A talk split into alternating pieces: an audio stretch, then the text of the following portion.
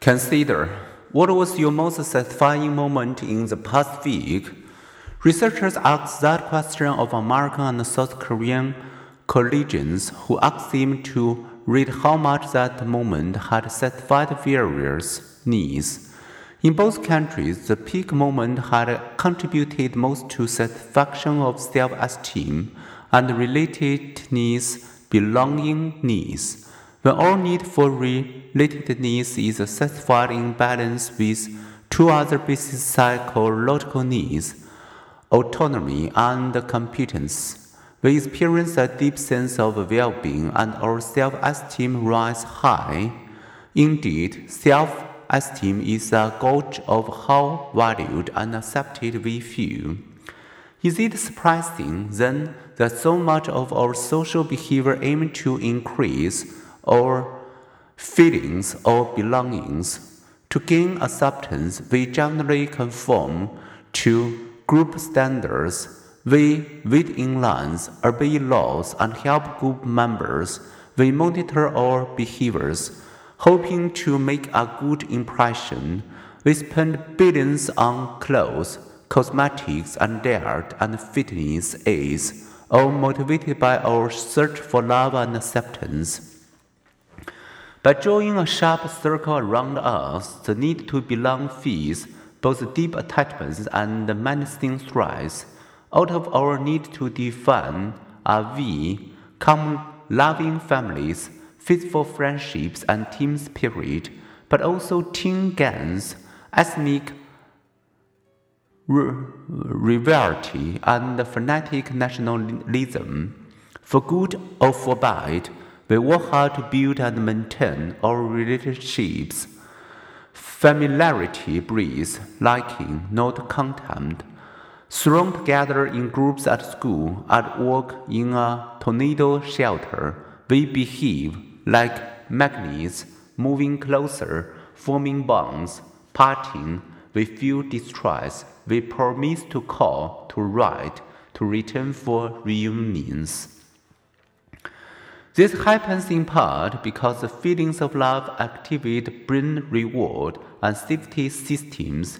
In one experiment involving exposure to heat, deeply in love university students felt markedly less pain when looking at their beloved picture. Pictures of our loved ones also activate a brain region associated with safety, the prefrontal cortex that dampens feelings of physical pain.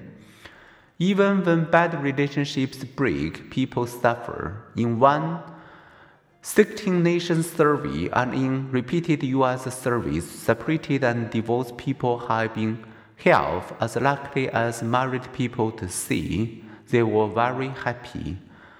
Divorce also predict early mortality. Studies that have followed 6.5 million people in 11 countries reveal that compared with married people, separated and divorced people are at greater risk for early death.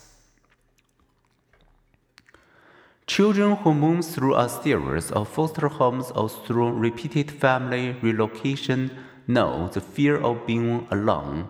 After repeated disruption of budding attachments, they may have difficulty forming deep attachments.